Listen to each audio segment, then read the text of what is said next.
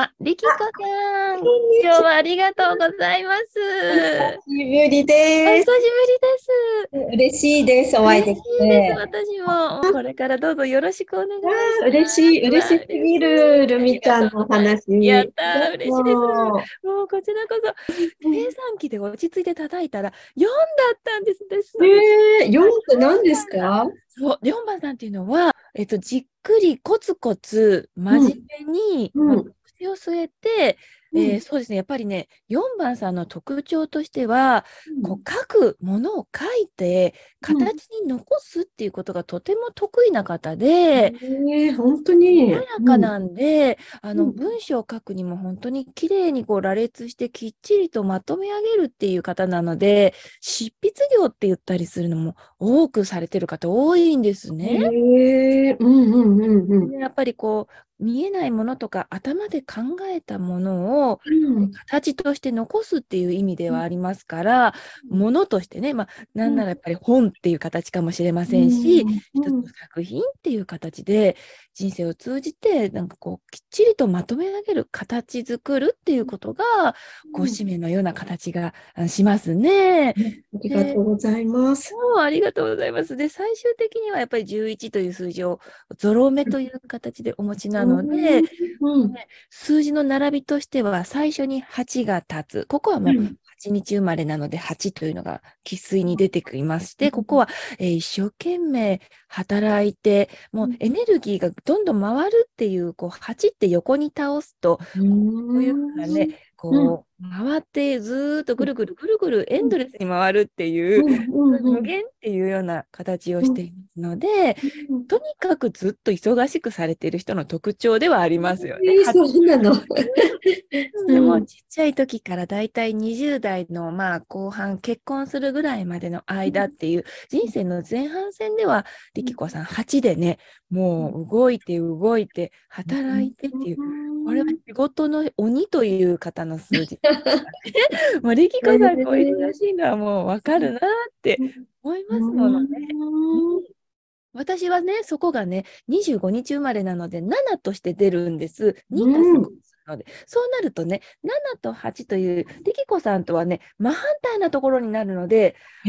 私の持ってないところを力子さんが見せてくださるっていう、私はもう静という、もう静かというようなうん、落ち着いてないとダメですし、ゆったりとした一人の時間がどうしても必要なので、うん。マイペースなところは出てくるんですけど、うん。リキコさんの場合は8なので、どもう表舞台にどんどん出ていくっていう、まあ、どんどん車輪がぐるぐるぐるぐる回るっていう、動という動きっていう字が一文字で表すと出てくるような方なので、まあ、生と動というね、まあ、反対なので、あ私より一層素敵だなって力子さんに思うっていう関係性ではあるんですよね。ありがとうございます。もうそんな感じです。そして真ん中の4っていう数字も、これはとね、また静かな、まあ、落ち着いた数字ではありまして、うん。四角という形の図形を表すっていう部分では、どっしりと腰を据えてっていう形なので、人生の中盤っていう、いわゆるもう一番謳歌する忙しい、まあ、うん。20、年齢で言うと20、そうですね、27歳以降からって言ったらいいかな、9の倍数でいくんですけど、27歳から54歳という華々しいこのど真ん中がえー4という数字なんですね。で次はですね、年齢領域が54歳以降っていう形で、今度は後半戦っていう形になって、81歳っていうところぐらいまでのところが11という力子さん2つのね1がね、並ぶっていうところなので、あね、非常にスピリチュアルだであり、うん2つの柱っていうものをお仕事として持たれる方が特徴的でもあり、あ何の柱？2つの柱です。あ、そっかそっか。そうです。二つの柱。事がうんもうあのこれはですね、えーまあ陰と陽っていう形で、真逆のものを両方ここで持つので、うん。のお仕事をされながら、うん。全くこちら側では違う分野を走ってる、この2つのむ道を行ったり来たりしているっていう、そういうところです。そういう意味では、あちこちに行くっていう部分ではあるので、リキコさんとしてもお忙しいっていうのは11番さん的な特徴でもあるんですよね。うん。周りにこう引っ張られていくっていうか、皆さんお願いしますみたいな形で声がかかるようなところもあると思いますし、あのこう心の分野っていう精神的な部分とか、目に見えないスピリチュアルなところっていうのも網羅されながらいくっていうところはあると思うんですね。そうです。リキコさんのプロフィールを拝見すると、アラン・コーエンさんの公認の、うん、えっ、ー、と、教える立場っていう形ですか、リーダーのような感じなんでしょう？ライフコーチ？コーチ。コーチングするとか、セッションする？ええー、すごい。もうしてます。よかったら、ルミコさんももちろん無料で。えー、いやいただきたい。わあ、嬉しい。私、コーチングとか受けたことがないんで。本当に？うん、ぜひぜひ。嬉しい。うん、こうやってズームでされるんですか？そう、ズームで、これからどうしていこうかなって思っている感じはあります。ああ、そこのところがこれから進んでいく分野でもあるし、うん、今どうしようかなっていうところなんですね。うん、ああ、そこ本当に今言われたキーワードがまさにそれで、一つはなんかライスワークの道を一つ一本で持ちながら、もう一個はご自分のライフワークとして、例えばお金にならなくても、やっていることで自分の心が安定したり、こうや自分がこれこそがやりたい道だっていうようなところをななさるっていう分野だったりしそうななので、なんかその日本を頭とすられたら、力子さん多分いい感じでバランスが取れるのかもしれませんよね。うん、ありがとうございます。うん、そんな雰囲気ですね。そしてね、8、4、11というこの3つを全部足すんですよね。8足す4足す、で、1足す1っていう形で、1足す1にするっていうことが、ここはミソにはなるんですけど、そうするとね、全部足すと5になるんですよ、力子さんはね。でもこれはね、人生を全部、こう、まあ、0歳から最後ね、亡くなるまでを考えた中で大事にしたいポイントが5っていう場所に5が立つんですけど、これはね、やっぱり海外とご縁があるっていうことで、うん、5はね、もう世界を股にかけて動き回るっていう、だから人生の土台に5があるので、うん。やっぱり動き回るっていう、こう、コロコロコロコロね、下はね、車輪のようになってるっていう数字が5なので、ぐるっとこう丸く書くっていう数字は、うん、もう車輪のようにコロコロコロコロ動き回りますから、うん、こさんはやっぱり基本的にはこうどんどんどんどん赴く、自分の気持ちの赴くままに走るし、やっぱりそれは海外とこう、やっぱりアラン・コーエンさんというように、師匠が外国人、海外の方っていうのも、すごいポイントではあると思うんですよね。コミュニケーションとか、話をするとか、そして新しい情報をどんどん人に流すっていうのも、5番さんの特徴で、あの口をね、横に、あの、あんぐりと開けた形が5という形をしている。お顔が横向きっていう。ですからね、スピーカーっていう感じで、司会をされたり、アナウンサーみたいな形でされたり、うん、そういったこともなんか人生を通じてなさるのかなっていう感じです。例えば、翻訳とか、なんかそういうイメージも浮かびますよね。やっぱり海外のものを、情報を言葉として、リキコさんの頭の中とか、こう、言語を通じて出すっていうような感じが、うん、感じ取れますから、そうそういうことが人生を通じてキーワードなのかなっていう、ね、感じましたね。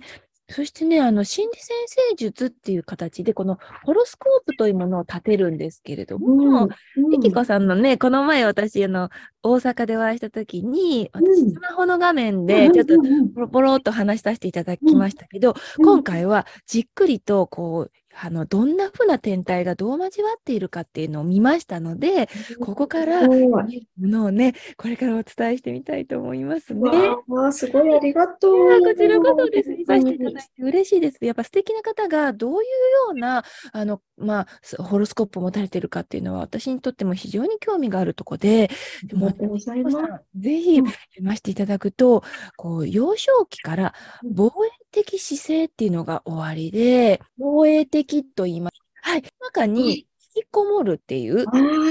ですね。これは、防衛的ね。そうなんです。ものになってるんですけど、自己開示のリスクを避けるっていう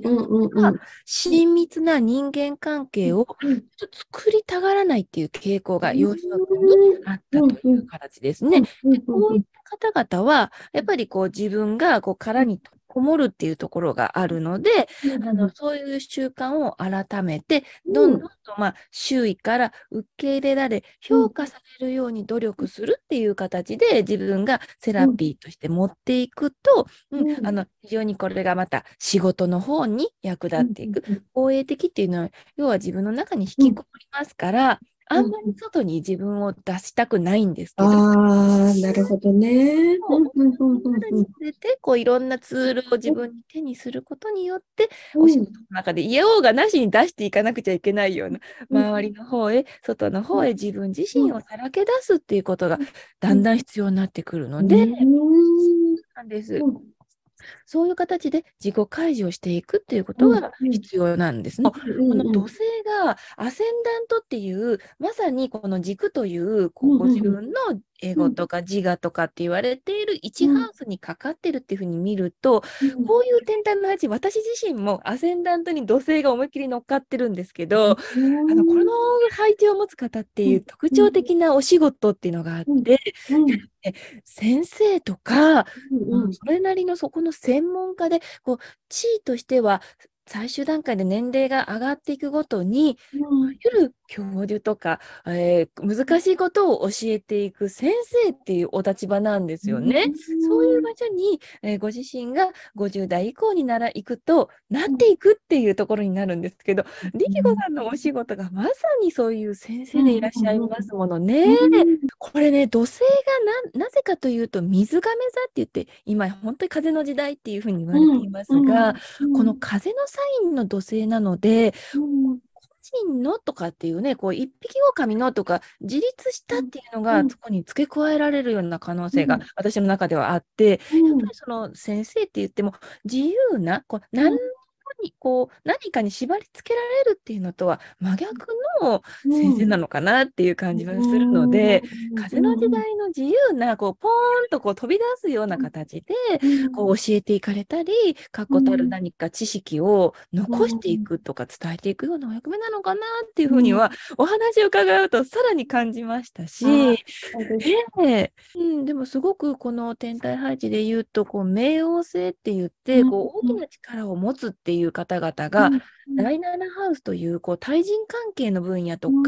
これがまあご主人様を表していくというパートナーを表すこともありますし、そのご自分のお仕事での関わるお客様っていう部分が7ハウスになるんですが、そこに冥王星っていうもう大きな生としてっていう人生の中でも一番巨大な意味を持つ、えー、天体がポンとこうそこに鎮座されていますし、うん、天皇星っていうこう自分の人生、まあ、人生観を覆すとか、ビリビリビリっとくるような、うん。うん、そういう天体が入っていましてね、うん、7ハウスはすごく大きなエネルギーがうごめいているので、うん、キコさんとしてもお仕事で関わる方っていうのは、うん、そういう地位がある方とか、大きな力を持つ方とパートナーシップを組むとか、お仕事でもそういうお客様で、えー、そうだな、肩書きの素晴らしい、すごい方とか、これからの時代をこう背負っていく、担っていくとかっていう方々を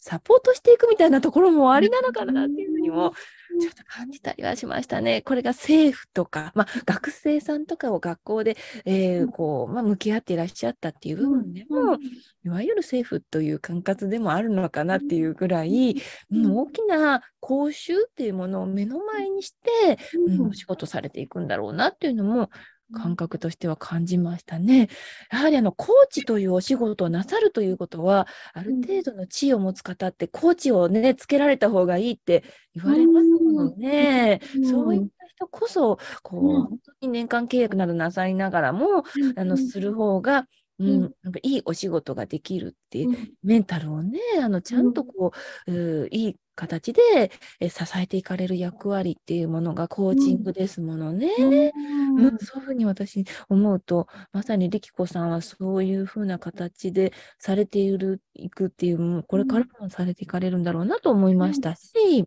りがとうございます。はい。あとはですね、なんかね、うんさんのね、私、適色判定っていうのをさせていただいて、ああ、知りたい。なんだろう。もうね、これね、うん。私ね、不思議とね、2つ出てきて、まあ、ねレッドさんは、このうん。2つ両方兼ね揃えてらっしゃるなっていうのは分かりましたが、うん。より強調されてるのを一つに絞ると、うん。コミュニケーションっていうのがやっぱりうん強く出ていて、うん。ここはどんな職業があるかと言いますと、うん。会話、通信、情報伝達、会会話？会話、会話ですね。会話。です。そして、情報伝達、そしてセールス、広告、そして説得、うんで歌、セールスの後が広告、うん。そして説得。説得？はい、そうです。人に説得するってことです。へえそうです。そして歌、うん。そして文章、うん。そして宣伝、宣伝。うん。そして出版、うん。そして教育、うもういっんぱい出てきますね。教育もそうですもの。そしてコンピューター、そしてソフトウェア開発、うん。で、勉学、で、最後はね、旅行業っていうのがあって、海え外ともご縁があるから、そういった部分で海外で旅行とかっていうのもへえ何かありそうですよ。なんか旅行はなんか結構私一人旅をずっとしていって、バイクでずっと回って、それでなんかね、自分でや宿を開きたいって思ったこともあった、昔。お仕事で、あの、アルバイトも、その、旅先でされたんですか？あのね、あれもやって、一時期だけれども、あの、ユースホステル。あ、そうそうそう、ユースホステルでヘルパーとかもやったことあるから、うん、旅は好きかな？旅って。ね。うんなんか、お聞きしていると、ご主人様の出会いも、あ、そうそうそうそう。言ってた、あ、言ったね。大阪に行った時に、おしゃべりをたくさんさせていただいて、うん。うーんそれっていうのはやっぱりど旅行業っていうのも、まさにそれはありますよね。うん。宿泊とかの部分でね。うんいやー、もちろん、やっぱりそのコミュニケーションっていうのが、特にそのユースホステルだったら大事だったりしますもんね。旅人の方とかが立ち寄って、コミュニケーションをおしゃべりされてっていう。わあこれね、もうやっぱり出版とかも入ってきまして、あの特にこのうん。木星っていうのがあるんですけれども、木星？木星という天体が、この力子さんの中では、非常にここではね、もう大暴れするぐらい大きなエネルギーを持たれていて、うん。いわゆるあのどこの天体ともこう、コンジャンクションとかそういううん。アスペクトを取っていないって言われている、何を取ってないの？あのアスペクト、こうつながるっていうことね、どっか向き合ってるとか、ひっついてるとか、一切してないっていうことで、一匹狼の木星がいるんですよね。これはね、木星が非常に強いというふうに見るんですけれども、うん。まあ出版とかうん。学業、あと哲学、そして国際性、まあ、海外あ、外国とのね、国際性、そして事前活動って言って、やっぱ人のお役目に立つみたいな、そういうようなことうも、人助けみたいなのも非常に強調されているんですよね。でそれに加えて、公衆の目に触れるっていうお立場に置かれるっていうのが、やっぱりここあの強くって、ぱり高等教育っていう形で、この大学とか専門学校を司っている場所もすごく強調されてますし、あの社会貢献っていうところの研究をなさったりとか、相談っていう人のね、こう困りごとに相談に乗るっていうのも非常に強く出てらっしゃるので、完全にこれはもうコミュニケーションでいいなと。で、もう一つね、出てきたのが、パフォーマンスっていう分野なんですけれども、これはでもね、中では、えーまあ、どういった仕事かというと、教室、あの、そういう学校とかの教室ね、教室などで舞台に立って自己表現をするとか、そして人を統括するですね。そして人をやる気にさせるっていうのがパフォーマンスという項目の、まあ、強調されたところだったんですけど、それも、まあ、リキコさんはやっぱり合わせ持って持つんだけど、そこのね、パフォーマンスっていうのは、要は、あの、人の前に立って自分の能力をバーンってこう出して、自分がスポットライトを浴びたり、注目を浴びてるみたいな状況下で、こう演技をしたり、発信したりみたいなんですけど、うん、そちらは私ちょっとこう抑えたんですね。それよりはやっぱりコミュニケーションっていう分野を立てたんですね。ですから、力子さんがこれからされようとしているところが、ちょっとそういうお仕事が、あの、扉を閉めようかなってなさってる方がパフォーマンスの分野なんじゃないかなと思ったんですね。今まではその能力を発揮されてきたん。だけれども、今この年齢になられてからは、そっちはちょっともうあの戸締まりしていこうかなって、今されてらっしゃることを少し来年でストップされようかなっていう方は、パフォーマンスの方の分野を閉じられるんかなって思ったんで、やっぱりコミュニケーションという、いわゆるその人とこうコミュニケーションを取りながら、えっ、ー、と、まあ、説得をしたりであるとか、まあ、文章で書いて広告した、広告売ったりとか、出版をしたりとか、まあ、うん、あの、勉学とか、まあ、こう、もう少しこう軽い形で自分の創作活動なり、うん、あの、言葉をしゃべるとかっていう形で、えー、場所を変えてね、そういう教育の教室とかっていう場所ではない場所でなさるのかなって、ちょっと思ったんですよね。そうそして家にいてとかっていう、家っていうのも少しね、キーワードとしては入ってくる部分もありますし、ああとはね、あの、うん、11ハウスという、11という数字のお部屋の中に、月がこう逃げ込んでるって形で、まだね、10ハウスというとの隣の10ハウスに月が、実は、あの、あるんですけど、これはね、もうギリギリの境界線で11ハウスにも駆け込んでると見ていけばいいんですけれども、11ハウスという部屋は広い交友関係っていうものを持つ能力が終わりで、やっぱりリキコさんがいろんなコミュニティにね、属されているっていうのがそこを表されていると思うんですけれども、友達っていうこう友人たちから助けを得られる可能性をすごい示唆している、この本、あの、このホロスコープでいらっしゃるので、やっぱりこう対人関係で、えいろんな仕事が生まれるっていうのも、うん、今までもそうであったと思いますし、これからもね、そうなんだろうなっていう感じがありますね。あの、このね、宣伝っていうキーワードがありましたけれども、自己 PR をしたり、イメージ作りをしたりっていうのも非常に得意でいらっしゃるみたいで、リキコさんがご自分でこう発表されるときに、こう本当にこう紙に書いてね、こうボードを持たれてされてましたが、ああ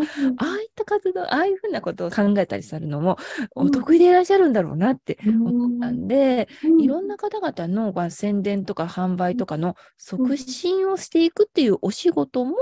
才能としては終わりなような気がします。その人のね、とっても得意なところをこう見つめてあげる。これはいわゆるコーチングをされていたら見えてくる、ね、部分だと思うので、確かにね。うん、あの、どなたかのお仕事の、うん、ですよね、販売促進とか、こういう形で売り込んだらいいんじゃないのとか、うん、こういう形で宣伝したらいいよっていうのを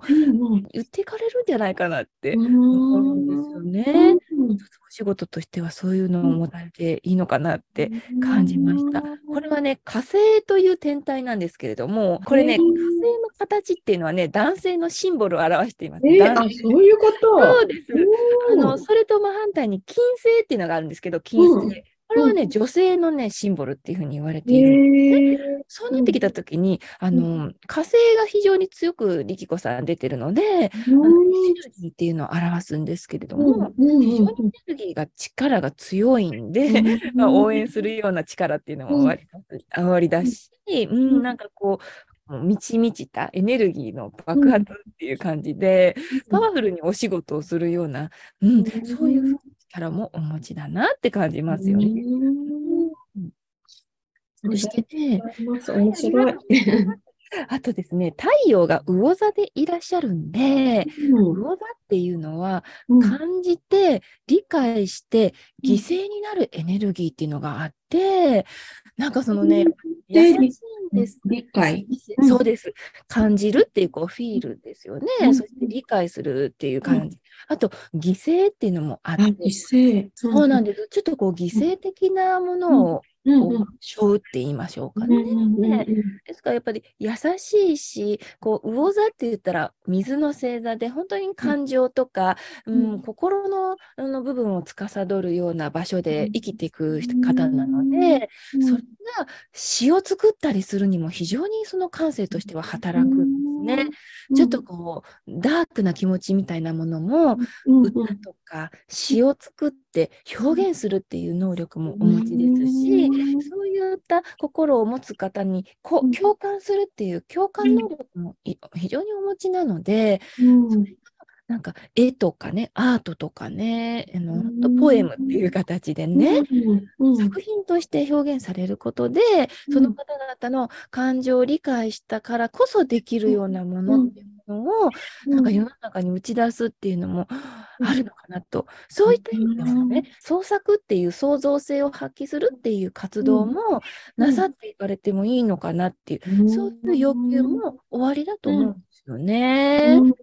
絵本なのか、それが絵なのかもしれないし、アートっていうもので生み出されていく可能性もあるのかなって感じましたね。できこさん、絵とか描かれるのもやっぱりお好きですか？あの、結構ね、小さい頃から、まあ、そうですね、20代ぐらいの時は絵を描いていて、えー、あと油油絵とかアメリカ行った時も習って、えー、描い。ていたけど、あの、真似するのがすごい得意なんだけど、もうね。新しいことを、うん、なんていうのかな、創作するのがもしかしたらそんなに得意じゃないのかなと思って、でも、絵本教室も通ったりして、絵本コンテストも一回出したことはあります。いや、もうた、多分それをされてる時ってやっぱり気持ちがいいというか、生き生きしてるみたいな、なんかあります？その世界に没頭されてる時。そう、絵を描くのは、あの、よくなんか、本当に真似して、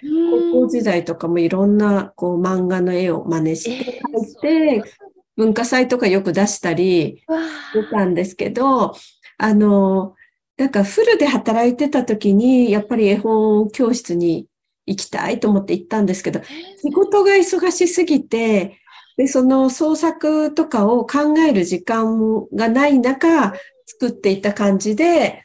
だから楽しいんだけれども忙しすぎてっていう感じの状態で習ってたかな。うん。うわあ、じゃあそういう時に習ってたことをもしかしたらこれから時間がゆっくりもしできたら、うん、もう一回そこにこう何かご自身の才能がやっぱり終わりだと思ったので、うん、お仕事と絡めるかもしくは趣味ってあとご自分の心の安定のためかもしれませんけれども、なんかそこになんかエネルギーというものが、あのあるのでなさっていかれると、よりそれをすることでこうご自分の力が回り始めたりとかね、ちょっと枯渇し始めたり忙しいってなった時に、ちょっとそちらの分野をかじってみられると、あのもしかしたら可能性としても開けてこられるかなって思いましたね。うん、あとはあの月という天体がヤギ座という形のところにあるんですけれども、あのこれはヤギ座っていうのは進歩を管理し物事を実現したい欲求っていうのがあって、ちゃんとね、形としてね、こう自分で作り上げたいっていうぱりこう目標を定めたらそこへ向かっていて着実にね、うん、自分の進歩を管理するとか物事を実現していくっていう能力をお持ちなので、これがまさになんかコーチングをなさる能力っていう感じにも、うん、私思いますね。うんコーチングっていうお仕事がそういう部分ではマッチンマッチされてらっしゃる。ご自分自身もそうやって人生を作っていかれたと思うんで、うん、さんのすごいところは、40代子育てされながらも大学院に通われたっていう、うん、それがまたもう夢があって、実現された力ってすごいですよね。うん、うんなんかが、そまあなんかね、その時はもう進む進むっていうふうに決めて、とにかく卒業が結構難しかったんですけど、ね、なんかこの間も話したかな。だから何が何でも絶対卒業を前提に考えていたので、もう本当に最後の1ヶ月ぐらいはお布団とか寝るっていうことを選択をやめて、あの論文を書いては、眠いってなった時には、そのまま椅子の横の床に休んで、目が覚めた瞬間にまたパソコンに向かうっていう生活をえー、最後は送りましたね。そんなことができるんですね。いやで今できない。うわー 多分その時もう何が何でももうあの卒業したいっていう思いがすごく強かったから絶対に成し遂げるっていうでもこの絶対に成し遂げるっていう意味では実はこの間のあの7月に6月まであし5月かあ4月に行われた全国出版オーディションのギリギリ7位だったんですけれどもそれもんものすごい苦しかったんですけど絶対残るってこう決めきったのが多分7位になったかなって。だから枠をどんどん広げていって人にお願いする。うんうん、だって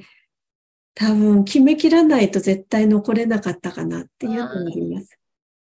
ほどそうですよね。自分がこう人にお願いしますって頭を下げながらこうアピールしていく。あれが大辛かった。でも、そこでやっぱり知り合った方とか、あの、学んだことはいっぱいあるので、すごくいい経験になったとは思います。だから、そう、いや、あの、絶対、あ、そんなに私決めきること、数は多くはないんですけど、やっぱりその節目節目で、変。何が何でも絶対にやる、それしか考えないときは達成することができます。すごい。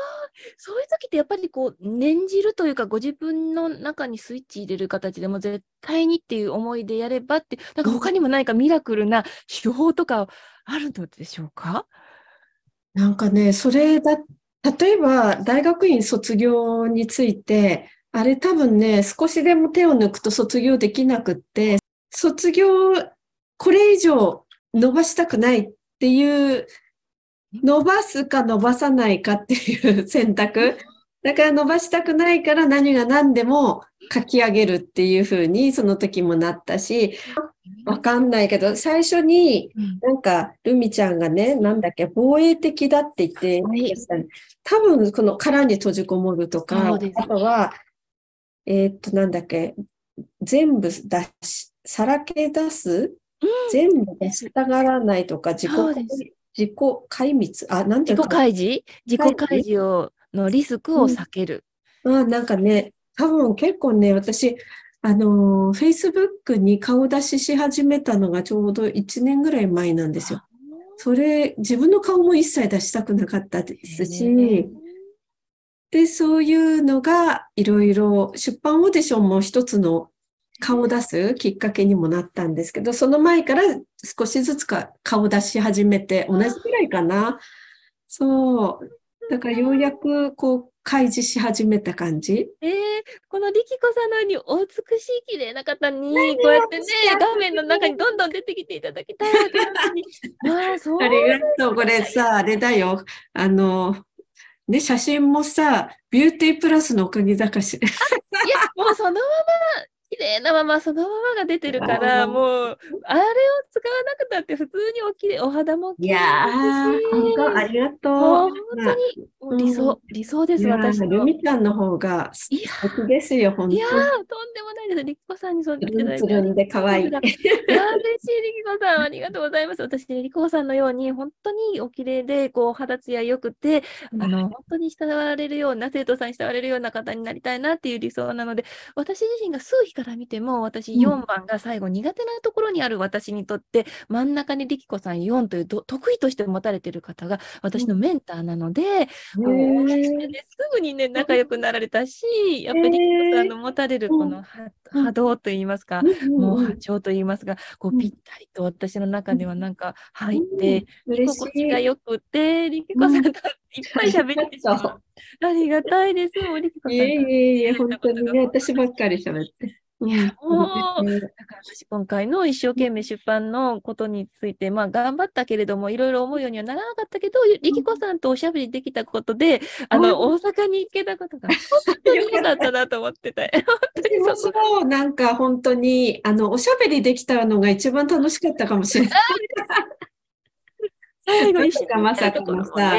うん、翌日も予定入れてなかったから。うん、そうです、よかったと思って、すべてがあのために用意されたような時間だったなって思っで、もう力子さんもこのお話を面白がって聞いてくださるのが私も嬉しくて、いっぱい力子さんの何かためになればと思って、いっぱい資料もあるんですが、これね、面白いな。さんのね、そう、これ年表で、こう、時期、時期表がバーッと出てるんですけど、これをね、読み解くと、力子さんに内面的に重要な転機が今来てるっていうのが分かるなんです。うん、でそれが、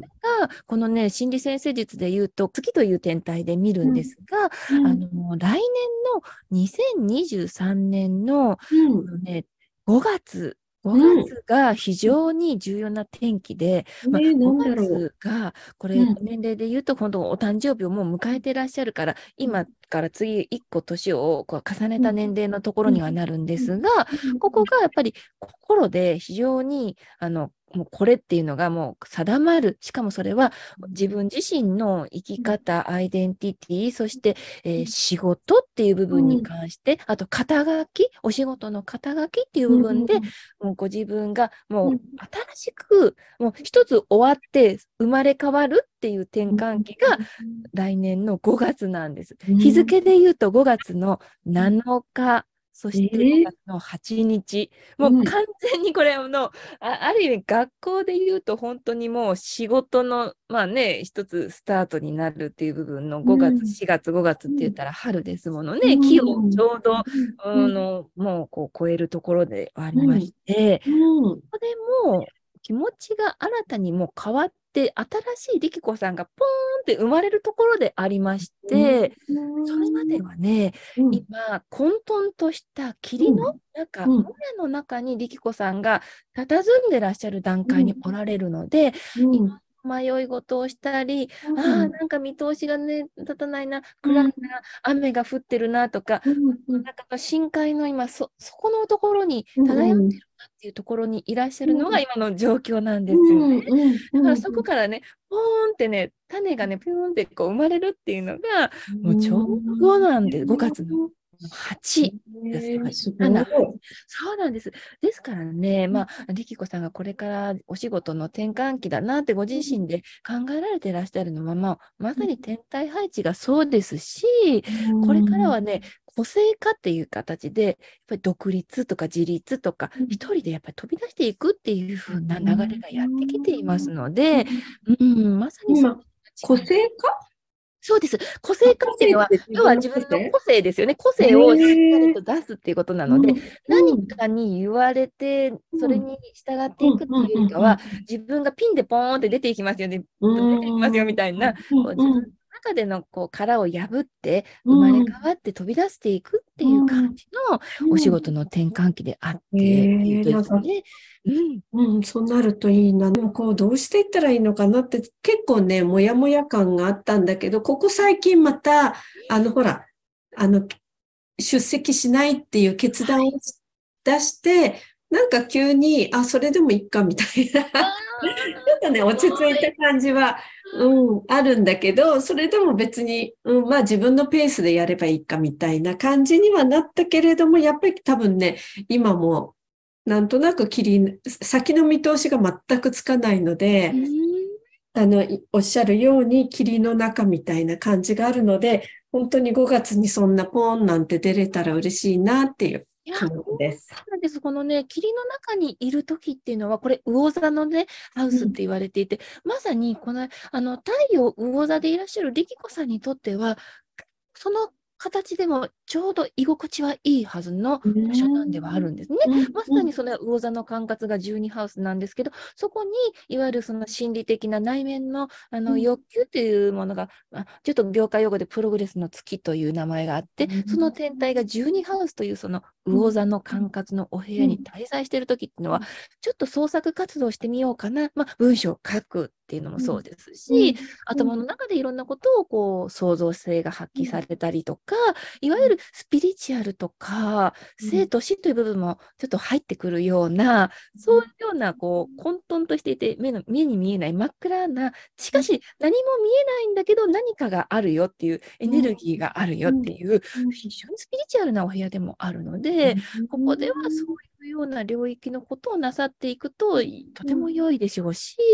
あの野心というものはその中でもとても確固たるものとして培われていくような部分でもありますし、であの本当にねそこの部分っていうのもあの居心地がいいので味わっていきいかれながらも来年が 飛び出すぞみたいなエネルギーになるので、であの新しい力子さんがそこで生まれますしより力子さんらしくこう個性っていうものを出されながらあの他の人とは全然違うこのご自身の持つ感覚であるとか時間の流れであるとか感性っていうもので生きて、より生きやすくなられていくんだなっていう感じです。今まではちょっと大変だったり、引っ張られていきながらっていう部分が、今度はもうなんか自分がよりこういうところに行きたかったっていうところでなさるんだなっていう感じなんですよね。2024年はもうすごくよりそこがまた強調されて、新しい力子さんがお仕事にもう邁進される感じが出ていて、やっぱり2024年の1月からもっとご自身が個性化がこう始まっていきますから、飛び出していく個性、やっぱり対人関係においても、うんうん、自立した方々とかね、この個性がある方とか、独立されている方々に、非常にこう、パートナーシップを組みながらお仕事を組んでいかれる感じも、仕事をしている感じが見えますね。そして、えっと、2024年代、えー、っと、もっと先ですね。2024年ですから、今で言うと2年先になりますか、来年っていう形ですけども、その1月っていうのと、あと6月っていうところでも、もっと勉強したりとか、コミュニケーションが活発になってきますし、新しい、えー、人との出会いとか情報も入ってきやすいですし、同じ6月で仕事っていうね、MC 軸っていう軸に、思いっきりその、新しくなったご自分のプログレスの月が、あの、こう、アスペクトをしますので、仕事の方向性という部分で定まってくると思うんですね。これが2024年の6月10日っていうところで出てきますね。同じくしてね、あの、6月の18日に、その2024年の6月18日に、大きな力を持つ方とパートナーシップを組むか、あの、ものすごい方のえー、コーチをするとか、そういうような感じでお客様にすっごいエネルギーを、うん、放つような方々が登場してきやすい感じなので、うん、よりお仕事とかに拍車がかかってくるのかなっていうふうに思いますね。そう思うと、今しかゆっくりできなくなってくる可能性もあるから、ね、うん、今できることをゆっくりとっていうか、うん、なんかなさるといいかなって思ってきますよね。うん、もうステージが上がっていきますから、どんどんどんどん。うん、お忙しくなるし、よりその魚座っていう部分であの感じて理解して犠牲になるエネルギーっていう風なエネルギーなんですけれども、うん、その魚座っていう部分が発揮されていくみたいですよね。うん、うんあとね、来年がそのもっと重要なのが、土星回帰っていうのがありまして、土星というね、サターンって言われるものがリターンするっていうことで、あの、土星がね、一周して、まま、入ってこう回ってくるっていう大きなエネルギーが、来年の2月の20日にやってきます。これが新たな方向性っていうことをより強調していますので、あの、土星というものが試されるんですね。土星っていうのがアセンダントに乗っかっている力子さんなので、これはもうお仕事とか自分自身っていう部分によりこのうん、お仕事の肩書きとかっていう部分が変化していく。もう人生の転機で30年に一度やってくるって言われていまして、これ一度ね、力子さんね、29歳のところで、経験していることなんです。これみんな世の中のみんな、みんなそうなんですけど、大体29歳、30歳で 1, 1回っていう意味では、29、30ぐらいなところで、まず1回土星回帰があり、そして年齢を重ねたところで、今度58歳ので前後っていうところで、もう1回土星がこう帰ってくる、まあえー土星回帰という部分なので、あのここでね29歳のところでどんなことが起きていたかお聞きしたいなと思っておそらくお子さんをね産んでらっしゃるか、ん。大忙し、結婚されたかぐらいなとこだと思うんですけど、いかがでしたか？27歳で1人目を産んで、30で2人目産んでるんですよ。あで、33で三男産んでるので、あでアメリカで、あ、わそうですね、あ、20、29だと妊娠してるかな ?30 二人目。わあ、うん。私と同じです。私もそのぐらいでちょうど2人目を妊娠していたから、お仕事とか何か勉強して何かそこの辺どうでしたか、ねなんかね、あ、そっか。アメリカに住んでたんですけれども、なんかコミュニティカレッジで、えっとコ、ミュニティカレッジっていいですね。コミュニティっていう言葉があ。そうそうそう。あれでも、うーん、長男が1歳、2歳ぐらいの時に、あの、アメリカで、ほら、絵を勉強したっていうのが、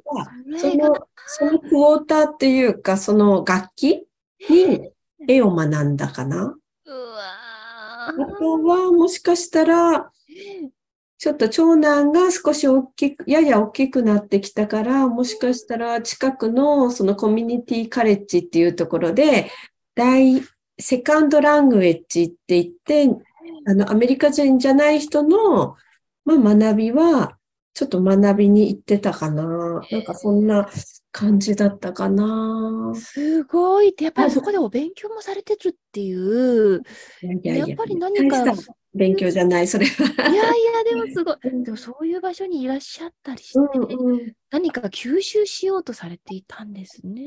あありがとうございますなんだろうな、そのあたりっでもやて。っぱりその2人の子供さんをやっぱりこれから産むぞっていう意味では、お母さんっていう部分にしっかりとフォーカスしてしていくっていうふうになりますよね。今度2人が始まるから。しばらくはお仕事事はじゃあ停滞される感じですか？その間は。あのね、アメリカに行った時はお仕事は全くしてなくて、ただ、あの、全部ボランティアなんですけど、ボランティアで日本語の文化を伝えるっていうのは、幼稚園から、まあ、高校生まで、あの、アメリカってなんかボランティアコーディネーターっていうのがいて、でこういう日本の紹介する授業を持ちたいですって言って、あの、多分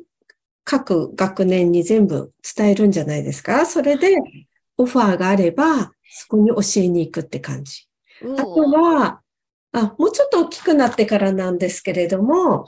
あの、長男のキンダーガーデンの助手助手っていうか絵本読んであげたり、なんかそういうお手伝いはしましたけどね。へえ、そういう時って楽しい時期でした？なんか辛い時期でした？うーん、長男のボランティアやりに行ってたのは、多分3番目の子供が生まれて赤ちゃんの時だから33歳ああ、かなで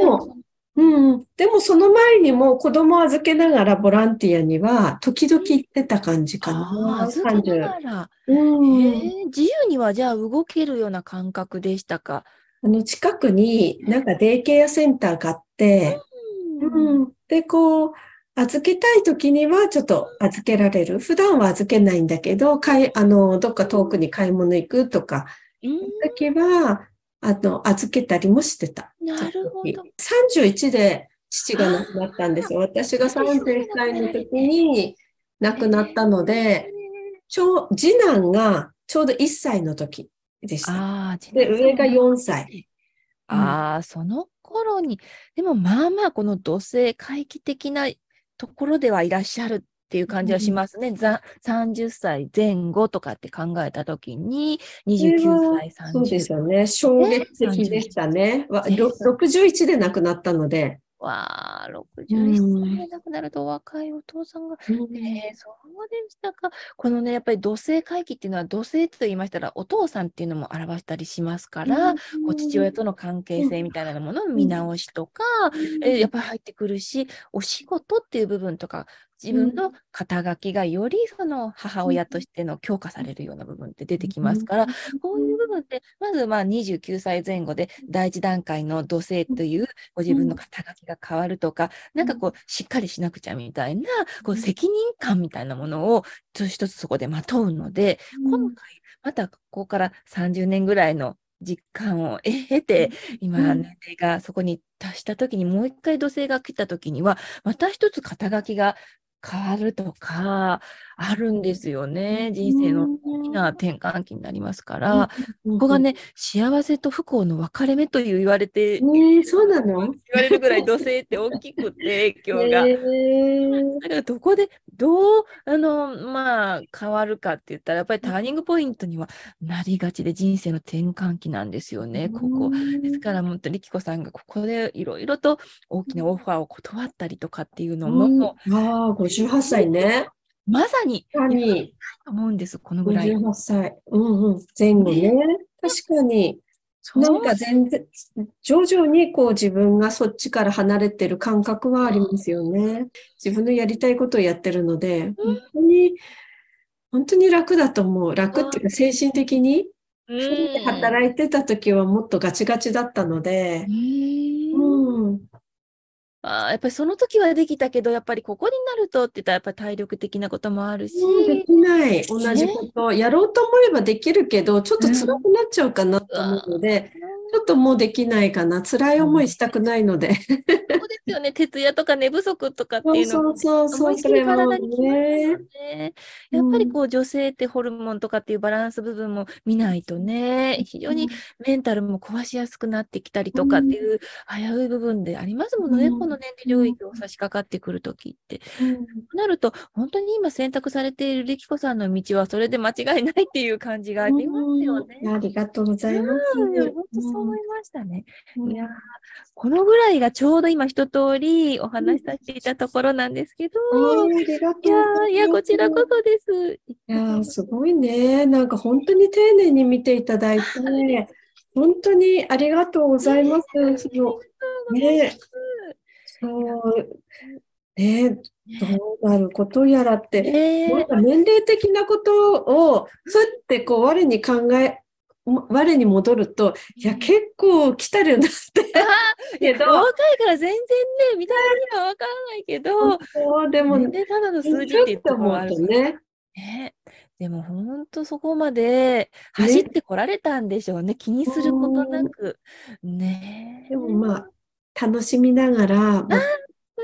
まだまだ生きると思っているので。もう長い、これからまだスタートです。ねえ。みけこさんね、あの、先生術から見てもね、ダブルボディサインって言って、ここにね、手座のマークが MC 軸にいて座っていうマークがあるんですけど、うん、こ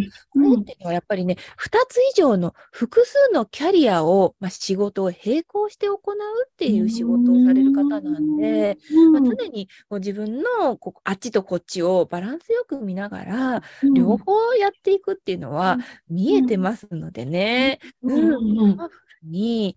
されると思うんですよね、心から。からね、でも場所っていう部分がかこう違うだけで、やりやすさっていうのが本当選択できますもんね。同じ仕事教えるとかっていう。ね、やっぱり人に教えるとか、やっぱり何か形に残すこう文あの文章を書くとかっていう仕事は、これからやっぱりどんどんなさっていかれるし、うん、もう、やっぱすごいですね。第一ハウスに水星、火星、太陽っていうこの3つの天体が入っていて、やっぱりここでは物を書くとか、どんどん仕事をするとか、え創作活動をするようなのは見えていますからね。で1と7でこうあっち側にあの冥王星と天王星側が対面にあって対人関係で、本当たくさんの方とか影響力のある感じで、うん、力子さんがお仕事されていかれるなっていうのは見えてますからね。うん、これからがもう創作活動とか楽しむっていう部分ですよね。ありがとうございます。すごいですね、なんか。そこまで見えちゃう。え、誕生日でこれだけこう、あれなんですかこれね、誕生日と生まれた時間とあ、時間。そう場所が入ってくるので、ホロスコープを出すのは、やっぱ心理先生術という先生術の世界で。難しそう、本当に。で、これね、本当に技術結構あの大事で、うん、こうやっておしおあの私がいろんな話を伺いながら、やっぱりそうなんだ、やっぱりそうなんだっていう形で、リキコさんから伺うと、うん。の天体配置が出てる方は、こういう風なんだなっていうのが分かるので、他の方にもよりそれをね、お伝えできるから、ありがたいんです。えーありがとうございます。ありがとうございます。うん、まあ、昔に比べたらすごく時間はあるんですけど、昔は体を休めす、休めるっていう時間をそもそも踏み込んでなかったのなで、るほど。うん、あの、寝不足でも何でもやるみたいな、あとテレビをゆっくり見るとか、そういう時間は一切取らずに、うんこの時間を仕事に当ててたけど、今はこうテレビを見るとかそういうのも組み込まれてるから、大事です。テレビを見てたら、テレビから重要なメッセージとか、セリフとか、ニュースとか出てきますね。ああ、あるある、時々。うん。それがあるので、うん。結構ね、あのメッセージって降ってきている部分があって、うん。で、うん。ヒコさんの場合は、ふらっとなんとなくにテレビをつけたら、そのタイミングでこの話題やってたとか、今、なんかこう、お母さん方ってこういうことで悩んでるんだ、みたいな、この現状を把握することができたりとかするから、そのなんか余裕みたいな、あの、うん。ちょっとしたゆっくりしながら情報を得るみたいなのうんも、必要みたいなんですけどね。うんうん伺ってると、やっぱり11ハウスの月だなって今考えていたんですけど、えー、11ハウスのこれやっぱりね、お友達から仕事が与えられるっていう人の特徴なんですよ。うん。だからあの何かこうどうしようかな、お仕事どうしようかなっていう時に、うん。今こういうふうな人をた探してるんだけどって言って、うん。お友達がこう引っ張っていってくれるっていうのが、うん。この11ハウスに月がある人の、まあ、リキコさんのこのホロスコープの特徴なんで、これ、リキコさん、10ハウスのところに一応ギリギリ、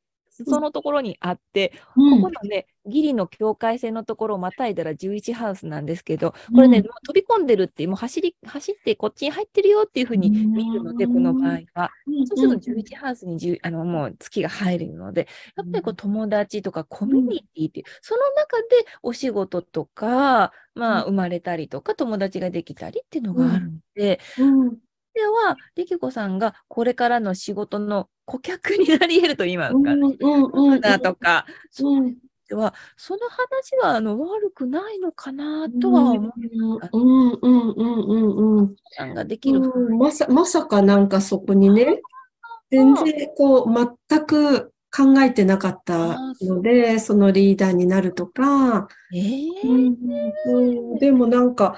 お声かけられたので、これもまたね、ちょっと今、なんか本当に魚座だからか知らないけど、流れに乗りながら、ふらふらと、あの、ねえ、なんか、まあいいか、みたいなそう感じ。そう、それが魚田さんですよ。なんかこう、境界線が曖昧っていうのがあって、本ちょっと当そうですよね。してる、あ、行ったり来たりするような、そんな感じになるので、うんちょっと足かけてるぐらいのイメージでいいと思うし、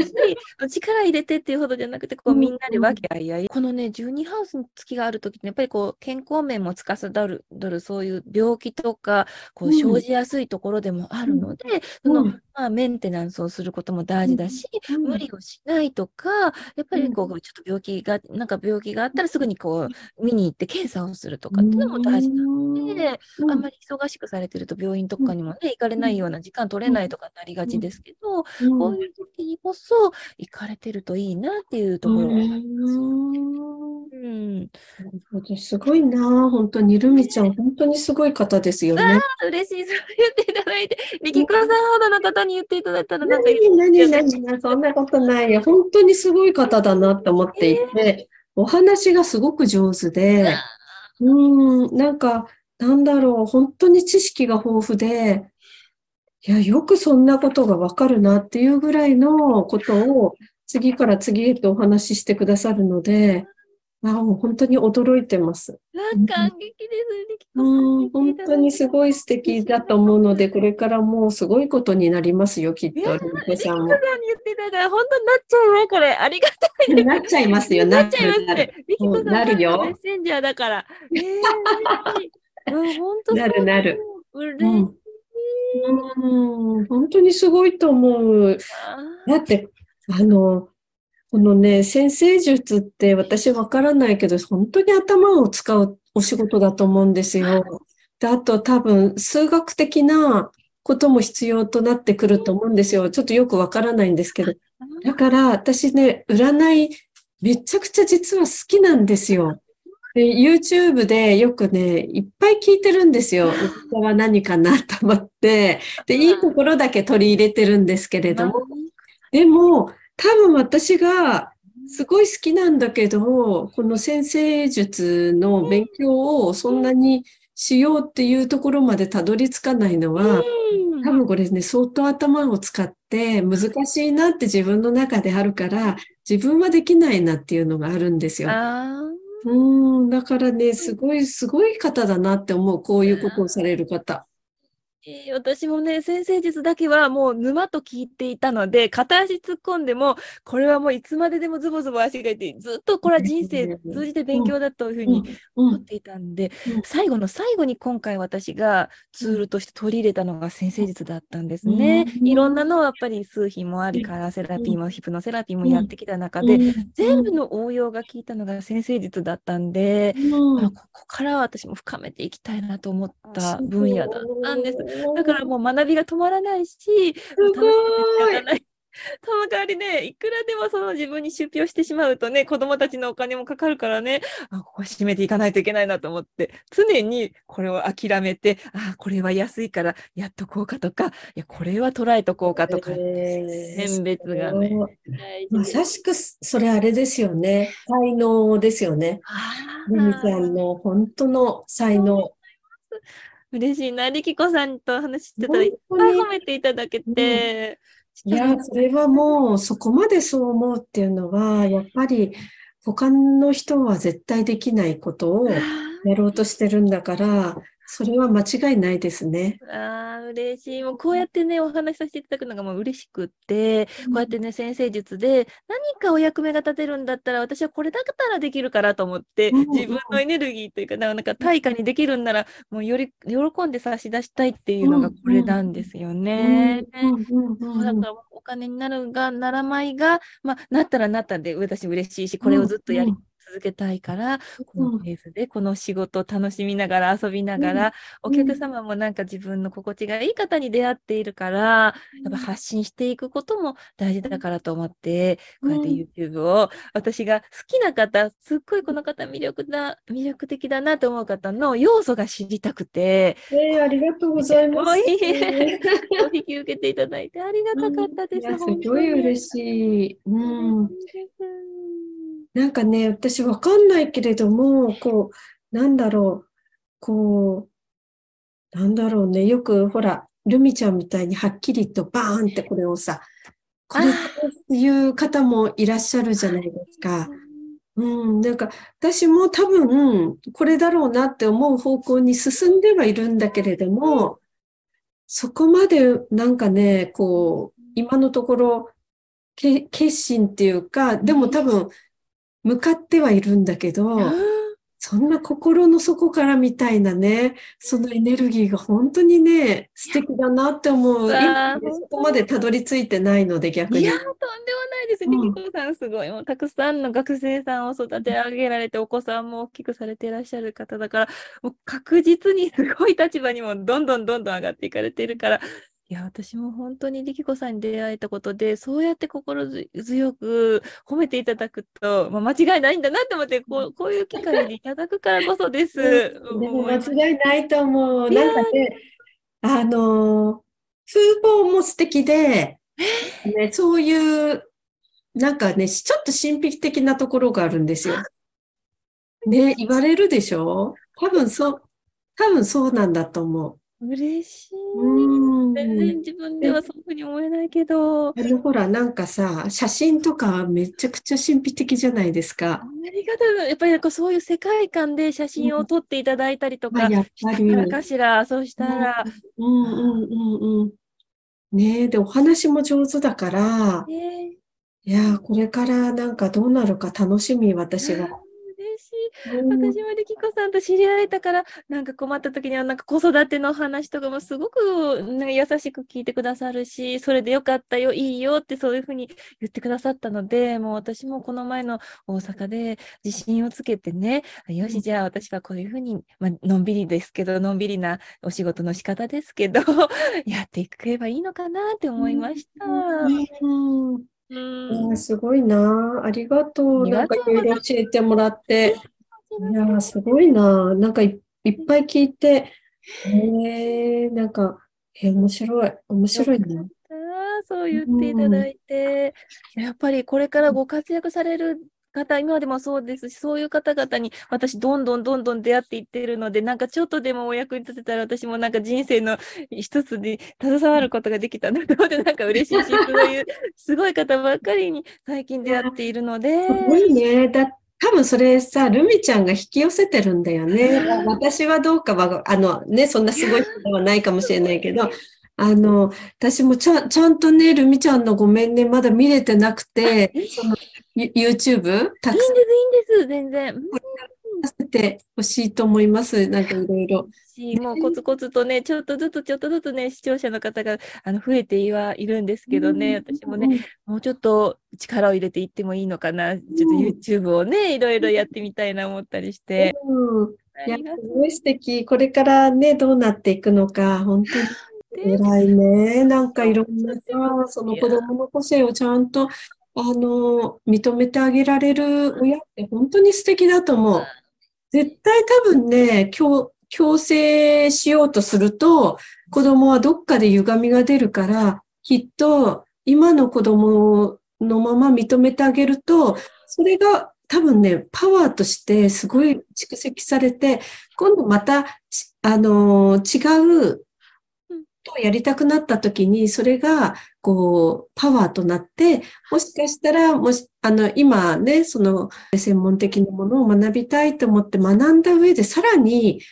自分のなんかやりたいことにどんどん生き生きと進んでいくんじゃないかなと思う。うわあ、そうなったら本当いいなと思います、本当に。うん。なんか結構ね、あの、無理やり親が決めた子たちって結構苦しそうにしてるから、うん、多分そういう、あの、意思を尊重してもらった子は、うん後々自分でこう力を蓄えて、別にこれが30とかなったり、うん、それ以降でも、なんか自分の本当のやりたいことを、に進んでいく力が、うん、蓄えられて、あの、発揮できると思う。ああ、そういうふうに教えていただくと、私ももうなんか未来がすごい気持ちが楽になります。そうそう。うん、子供を信じてあげて、そ子育てしてあげたら、あとは、あの、本当にお任せして、多分、あの、大丈夫、何があっても。ですね。もう長いスパンで見れば、途中途中の何かは問題ないってことですね。もうそこの基盤ができてれば自分の力で伸びていけるし、進みたい方向とかも、あの、本当に自由に選べていけるから、苦しまなくて済む子供自身が。本当だ。うん。そう思ったら今今を楽しく無理せず、これがさ、いいな、これやりたいなっていう道を追求していけば、その先はなんかいい、楽しい未来が待ってるって感じがしますね。うん、うな。多分、こん。なにさ、認めて、本当にね、ルミちゃんは個性を認めてあげてるでしょ？長男は長男の、あの、進みたい道って、それって本当に子供にとっては、本当に生きる力になる？あ。うん、これを無理やり、例えば長男が行きたいっていう方向を、いえいえ、こっちに進みなさい、なんていうとね、苦しくなっちゃうし、次男ちゃんに関してもね、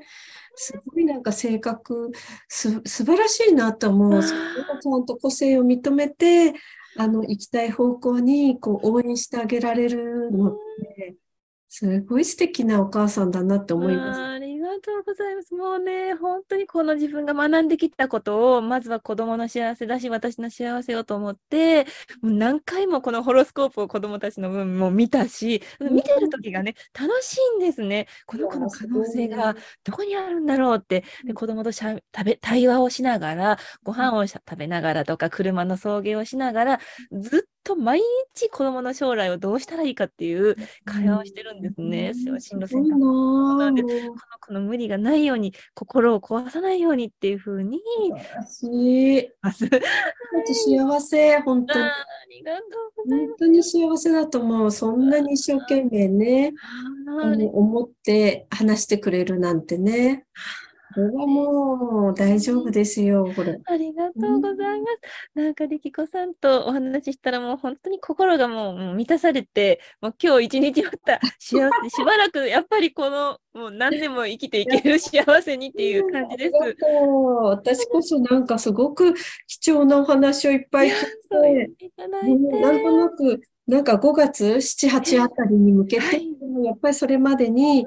あの、まあ、やりたいこととか、あと直感も含めて従いながら、ちょっと、うん、楽しみながら努力しようかな、みたいな感じ。うん。力子さんが常に穏やかな気持ちで過ごせるっていうのが一番なのでね、もう間違いないです。ビジョンが見えてらっしゃる方ですし、力子さんは。そう、そのものに進んでいかれたらと思いました。わ今日はたくさんの時間ありがとうございます。こちらこそ本当にありがとうございます。本当にルミちゃんにお話をしていただいたので、あの、すごく私もこう、心が前向きになったので、本当にぜひぜひ、あの、これからもよろしくお願いします。ぞよろしくお願いします。楽しみにしてます。今後ともどうぞよろしく充実したお話でした。ありがとうございます。はい、ありがとうございます。また、じゃあ失礼いたします。はい、失礼します。さよなら。